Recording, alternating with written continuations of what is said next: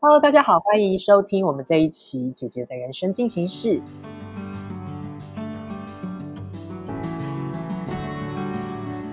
我们这一集的来宾跟 Alice 有点像，她也是做理财类的 IP，不过 Hannah 的年纪稍微比 Alice 再年轻一点点，然后她做的工具稍微跟 Alice 有一点点的不一样，但 Hannah 在我们好说上面，她写的文章也很激励人心。呃，我都说她是具有心灵疗愈魔法的理财顾问，蛮可爱的。那我们欢迎 Hannah。Hello，大家好，我是 Hannah。哎，Hannah，你现在是金融顾问嘛？那你主要的金融服务理财顾问，嗯，大概是什么样子的工作？还有你的服务内容是什么？OK，呃，我虽然算是金融服务类似啦，但是我还是比较崇尚是从疗愈身心灵的方式再切入金钱议题。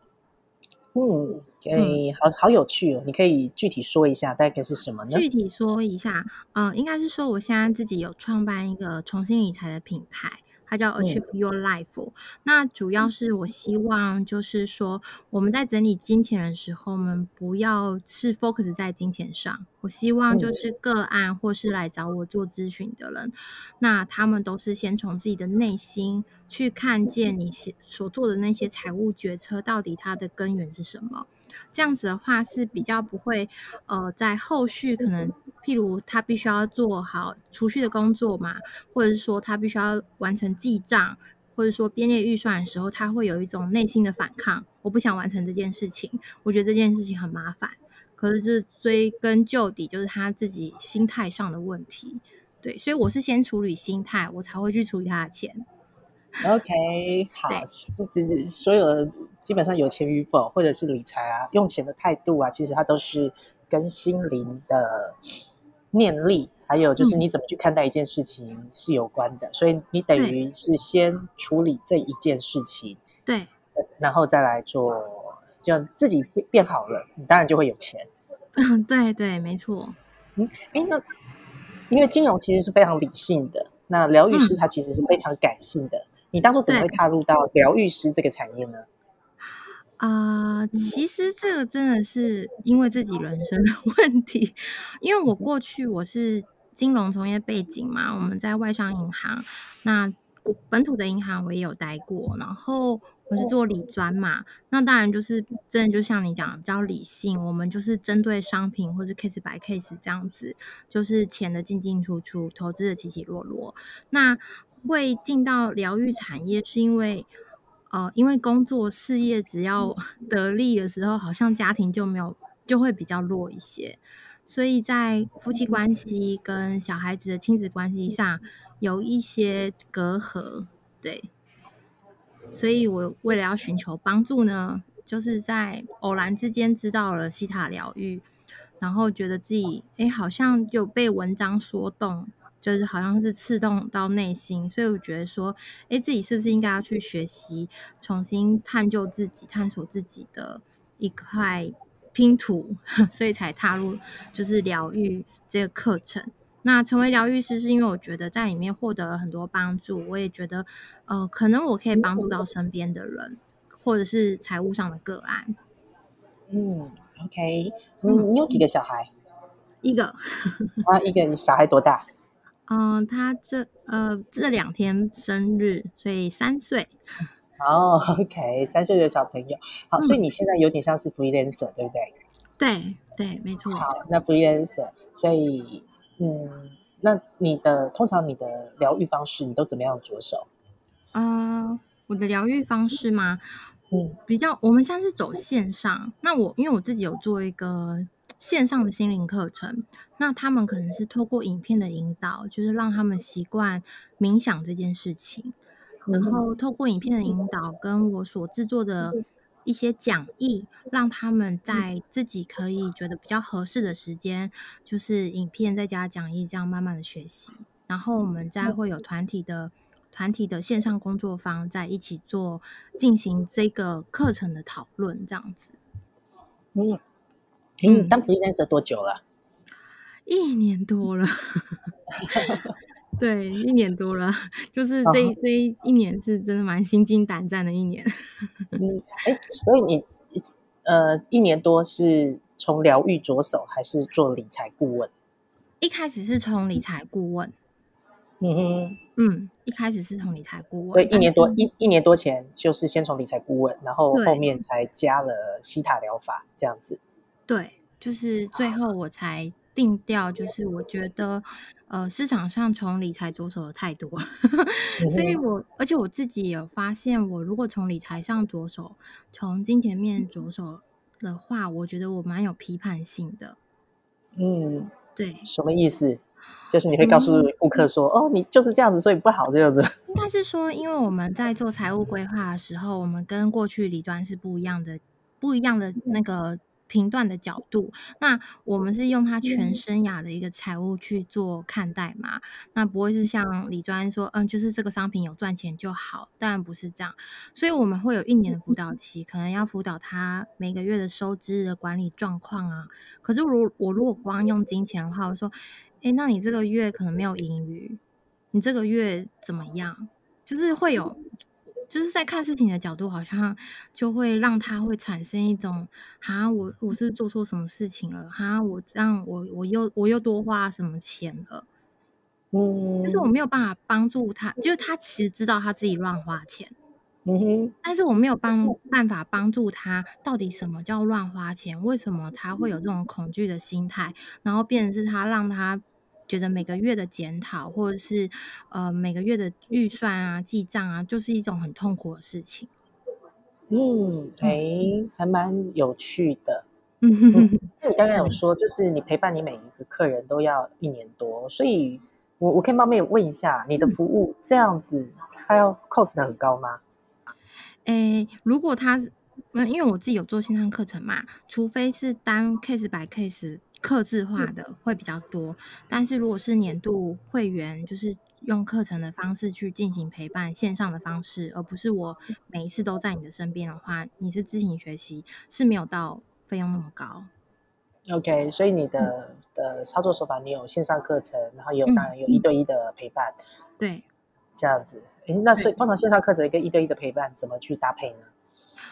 嗯，你说线上课程跟一对一的陪伴怎么去搭配哦？对，嗯，通常就是如果你急于你急于就是想现在知道你现在的财务状况是长什么样子，那我可能就会直接走一对一的方式，直接呃做客制化的案子，就是你要付的金那个顾问费当然会比较高。对，那如果是年度会员的话，他是按照我所既定好的系统的教学平台的课程，慢慢一周一周的走，就是从新从探索自己，然后一直到整理金钱，到今年度就是可能你的探索自己就要花三到四个月的时间，然后才会进到金钱面的整理。对，所以它比较不太一样。时间上啊，时间上，你想要立即看到结果，或者是你想要自己慢慢的学习，让速度慢下来。像呃年度会员，他就是每个月要做预算，那我会希望他们先找出现在我们的预算点到底是什么，我们现在到底生活上 餐费到底花了多少钱，你先找出来。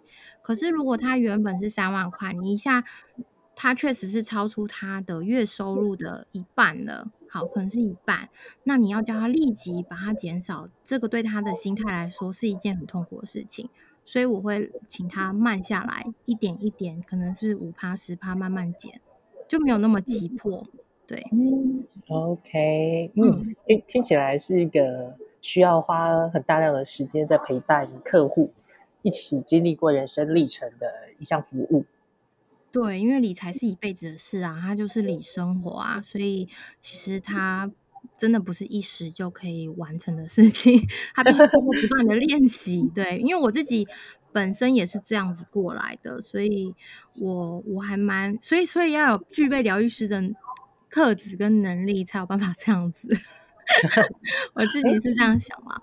嗯，那你在做的这个服务的时候，因为听起来是一个非常有趣的一个模式。那你有没有遇过一些比较有趣的人事物？比较有趣的人事物哦，嗯，要怎么比喻呢？比较有趣。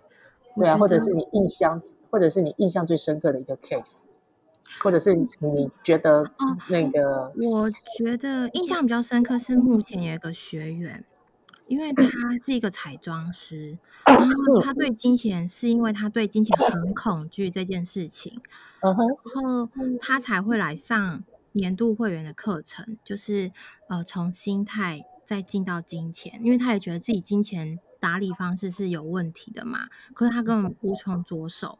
结果因为上了这个课程之后，发觉到他自己有疗愈师的能力，所以多了一份呃开源，多了一份开源。对，就是我觉得他蛮特别的，就是他因为我也有看见他确实是可以走这条路，所以我就请他试着去走走看。然后他就说：“好，这是他今年的目标。”还蛮有趣。诶，通常你的客人他们的状态是什么样的状态？他是嗯，比如说是有些人是小有余裕，然后想要希望赚的更多；那有些人可能是为了理债；那有些人可能是嗯，为了一定的目标，呃，想要在短期之内，哎，存到多少钱，赚到多少钱。哎，多数你的客人的样貌到底到是什么样子？多数大概可能就是理债，然后可能像是负的要转正的。我觉得可能是因为我自己。生命的关系，因为我自己也是负债三百，然后呃，现在剩下两百，就大大概那个区间嘛。因为我在这个过程，我其实是从恐惧面对未来，就是觉得哈，我年纪轻轻，然后就我还刚好生了一个孩子，就刚生一个孩子，孩子还那么小，我就要面临这些债务，我的我的人生到底？就是只剩还债吗？还是说我还有其他可能？然后结果就这样一路，结果我还离开外面职场，就是人家听起来月收十几万啊，至少我们都有就是七八万块，然后我还离开，然后还创业，所以我觉得他们是因为我这样，所以就是。觉得可以，然后才来上。这这点我倒是有点好奇，哎，就是因为通常是如果你在负债的状态之下，多数人的选择，呃，大概就两种选择，一个就是他更不敢离开职场，因为好歹是个稳定的收入，然后想尽办法在职场中多多多点收入，或者是用斜杠的方式，因为这是安全的路嘛。对。那另外一种可能，他就去找呃业务导向的工作，就是奖金很高的。对。因为目的是为了赚钱，呃，你比较特别，是你在面对这件事情的时候，你选择的事情是用 freelancer 是雇，你是用有一点点小创业，就是个人个人 freelancer 的态的状态。可是其实个人 freelancer 通常在初期的时候，他的的 income 其实不会对的不会那么稳定的。对，那这样子不会这样子不是会更加重你的恐惧了吗？呃，其实我其实跟 amber 讲的一样，就是在一开始。我是一样，就是还是回到职场从事业务的工作。嗯哼，所以所以每天都是我们可能四点起来，我四点就要起来做财务的，就是那个市场上的报告，就是你要去看前一天美国市场啊，全世界市场到底发生什么事情，然后你要录制一个报告，对，然后晚上很晚，大概八九点才接小孩，就是他只能到保姆家，所以我们家的小孩是。七点进保姆家，晚上八九点接走，哦，超过十二个小时。对，我的生活就那那起因为什么会转成就自由工作者？是我后来我觉得我不想要这样的生活，就是如果是事业呃，就是工作跟家庭，我宁可选择家庭，嗯，因为毕竟小孩成长只有一次嘛。那再是在离开职场之前。因为我自己是财务规划师啊，那我当然要帮自己再做一次财务规划嘛。因为我过去的一些财务决策导致我有这样子的负债，所以我那时候就又去培训，又去上一下培训，因为它跟金融界的观念有点差异，应该说差异有点大。对，所以我又经过培训，我又做了自己财务规划，我发现其实我不应该做现在的工作。我做现在的工作，反而增加了我非常非常多的开支。但是如果我没有这份工作的话，我有大部分的开支都不再需要。哦，OK，你可以举例吗？就是为什么会因为上班，然后你会多了很多的开支？就是，嗯、我如果是做业务的时候啊，我可嗯能就因为时间就是金钱嘛，你一天可能要跑个三四个客户，那交通你是耗耗在交通上，还是说赶快到客户那边，你可以有跟客户比较多的接触时间？应该业务都要选选择后者嘛，所以我们可能就是随手一拦就 Uber 啊、计程车嗯。啊，所以我光计程车的开支，我一个月可能可以到一万到一万五哦。哦，OK，这不嗯，少对我又买车嘛，我有车贷，然后我又租两个停车位，嗯，家里一个，公司一个。呵呵，对，对。所以你看在交通上，我一个月我就花了将近快，基本上就是两万块哎。嗯，对啊，所以你看光交通，我就觉得哈，那这样我就省了两万块。那我也不需，我如果工作不需要有车的话，我是不是连一万块的车贷我都不用缴？这样我一个月就省下三万块的金流嘞。嗯，OK，然后还有嗯很多嘛，就是一些人际上啊，你要请客人吃饭啊，或者是一些礼物啊，或是其他的，呃，就是跟同事之间、同业之间的交际应酬，那那些嗯哼都是要费用的啊。啊哈。嗯，好可是因为你在当 freelancer 的初期，你的确是省了这些费用，对，可是你你没有你就没有 income 啦，你说我没有依靠吗？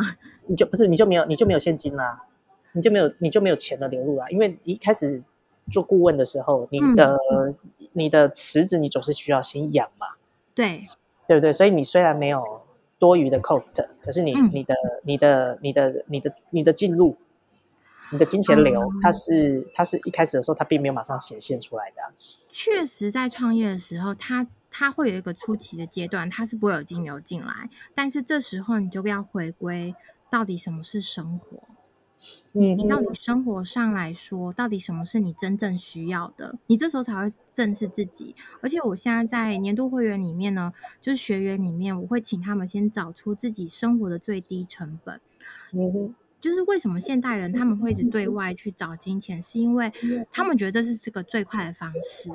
然后呢，你就会变得自己从无没有办法选择离开这个你不喜欢的产业。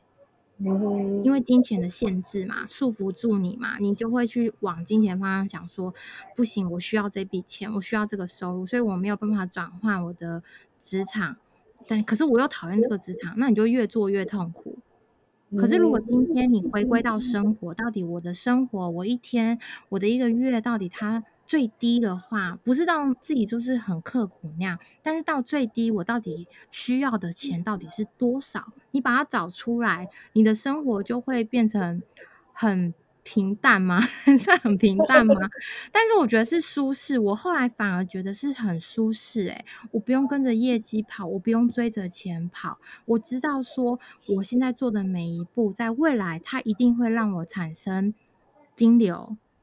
嗯。因为我有贡献我的价值，我知道我在做什么，就是你，你反而会更清楚自己知道自己要要什么，或是在做什么，所以你不会，你比较不会感到恐惧，嗯。嗯，因为你没有时间恐惧，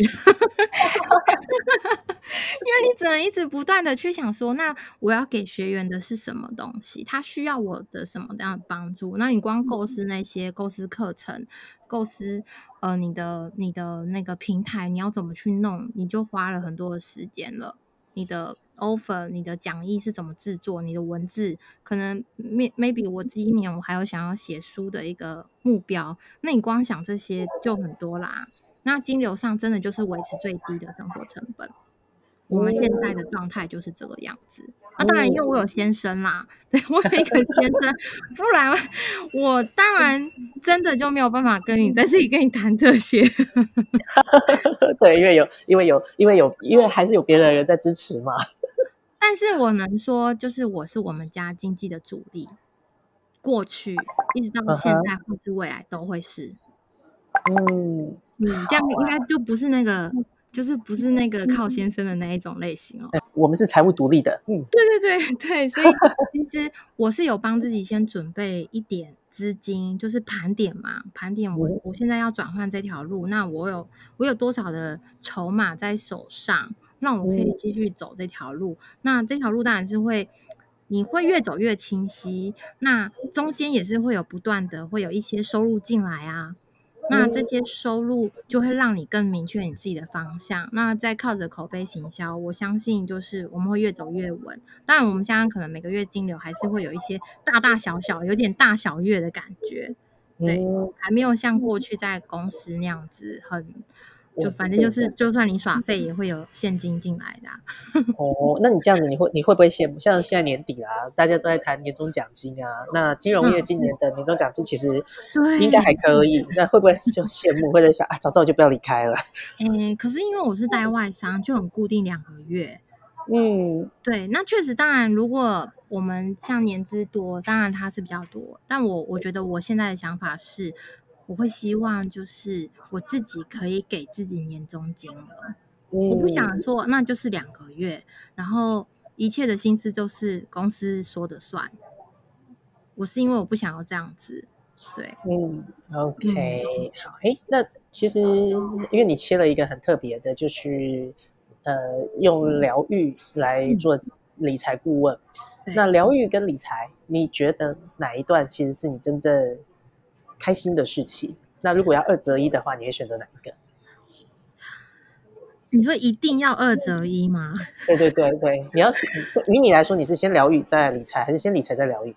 先疗愈再理财。先疗愈再理财。好，那有没有有没有可能一种状况，就是，嗯，就是以后你就真的变成疗愈师，而不谈理财这段，还是你还是会环绕着金钱这个主题？呃，我认为一定要环绕一点金钱，这是为什么？是因为疗愈的东西它比较，嗯，如果你要讲一般世俗的语言的话，就是比较比较玄。嗯哼，对，因为这个是因人而异的一个感受，它是比较主观的感受。所以你有的时候在用词上可能会有点在浮在浮在天空上那种飘飘然的感觉，他会看不到自己的成效。再是成效上来说，他需要一点时间，至少最快，如果你是每天都有在练习做自我对话的话，真的是每天，你可能要三到四个月，你才会看到你自己的改变。嗯哼。可是如果金钱上是不是就很落地？反正就是有剩余跟没有剩余。你很快就可以有评评断出来，所以面对市场的话，其实还是要有一点落地的东西，让他好像看到成果的那种感觉。嗯嗯，OK，所以我可能不会放，但是在课程里面会有。嗯，OK，嗯，还蛮还蛮有趣的。好，那来谈谈你的，来谈谈你的自媒体创作吧。就是呃。你的，因为你你在好书上面，其实你已经有一些文章了，对。那当然，就我知道你自己好像也有你自己的官网嘛。对，对。那你觉得，于你来说，一开始一开始的时候，你写这些比较呃属于你你看待事情的想法的文章，跟你过往写这种金融理财投资报告是不一样的。你会不会有一个，就中间有一个很难以突破的一个 bug？有，我觉得。呃，在写文章这件事情，我突破了蛮久的。因为其实你在写理财，不就那几个专业用语？就是如果你真的要写理财报告，就是真的就是那些你现在在经济日报上面看到的那些内容，就是很很自私。可是如果你今天要讲白话文这件事情的话，你要讲到受众都听得懂，我觉得这真的是得不断学习。到现在我也还在学习这一这一个。眉眉角角，对对，我觉得蛮难的。嗯，最难的最难的点在哪里？最难的点是在于你要把它整理的是人家看得懂，然后又要感受到那种贴近人心的感觉。嗯哼，嗯，因为你如果光讲理财，真的蛮就很专业，很冷冰冰。可是你光讲疗愈。呃，都会有点浮浮的，所以我我其实，在文案上，我也是一直在涉略文物啊，就是读书啊，去看看别人是怎么写的。对，OK，嗯，好啊，蛮有趣的。哎，那你加入好说，哎，你在好说上发了几篇文章啊？二十二十二吗？还是？好，那你觉得你从一开始写文章到现在，比较大的改变是什么？我写哦，我觉得可能是图做的有比较精致啊，或者是说我比较会有呃，就是像以前老师在教作文的，可能是每一篇文章我就只给很明确的一个可能一个重点或三个重点，就是会有一些呃呼吁性的行动在文案上。我以前不会，我就是很像在写。一般的日记，类似那种感觉，对。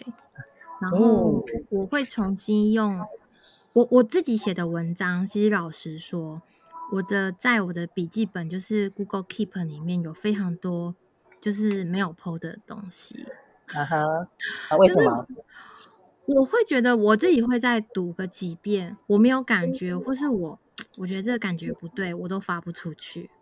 可是之前就想说先发就好了，反正就是有就好。以前是重量不重质，现在就很重质。所以我如果写不出来让我觉得感动，或是说很有感触的那种文章的话，我就宁可不要发。嗯嗯，对我目前是这样。OK，好，没所以在自媒体的的的写作上面，你还是有一点点偶包的。嗯，好，OK，哎，看到我记得你很年轻，对不对？你才三，你还你其实不是不是不那么属于好说的的诉求的四十岁的姐姐嘛？没错，所以我我我我觉得，哎，我好像不能太太那个，就就是这让我有点束缚，就会在这个平台上，我觉得有点束缚。我觉得我讲的话可能不太是四十岁的那个年纪的话。或是呃，心情还心情还是稍微不太一样。对，就写不出四十岁的那种韵味。好，但但你你你有没有想过，你期待四十岁之后你的生活是什么样貌吗？嗯，有，就是可能我希望就是我的事业是已经整个呈现自动化，然 后我可以是那种承前启后，就是带领后辈的那种前辈。嗯，好好好说上的这些 IP，你最你最崇拜谁？好说上的这些 IP 哦，Amber 吧。好，谢谢。为什么？我看过你的文章啊，然后也看过你的影片，我觉得你就是那种，嗯，会照顾后辈的那种大姐姐风范，然后就是很很很很精，嗯，叫什么？很精品感，精。精精是那个精彩的金 就是很像很像 L B，很像香奈的那种感觉。哦，谢谢。我刚刚我希望我是 Hermes 吗？要 Hermes 才有保值哦。对，但是就是我觉得。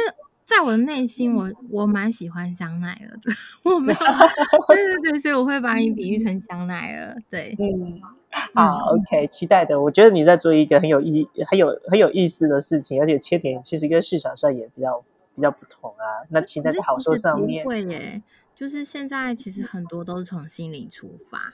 嗯，这样就可以做。你知道，昨天我们的读书会才在谈大人的周末创业，然后在谈我自己一个独树一格。嗯给自己读书一格的标签跟一个新的定位，我觉得至少你的定位还蛮有趣的。然后其实你你的声音，你的声音有独特的魅力，所以而且你在谈某些事情的时候，其实你也有你比较特别的观点。所以但但但可能听起来，我觉得现在你可能要稍微小心一点点，是因为你是西塔疗法，对，所以你谈的是疗愈。那通常需要疗愈的人，他是属于相对比较弱势一点。也也还好哎，哦也还好哦，哦 OK 好还好，好这就是一个，所以可能要可能也许也许要要要要特别注意一下，就是因为毕竟 freelancer 你在初期前面有有还是你有现金流的压力嘛？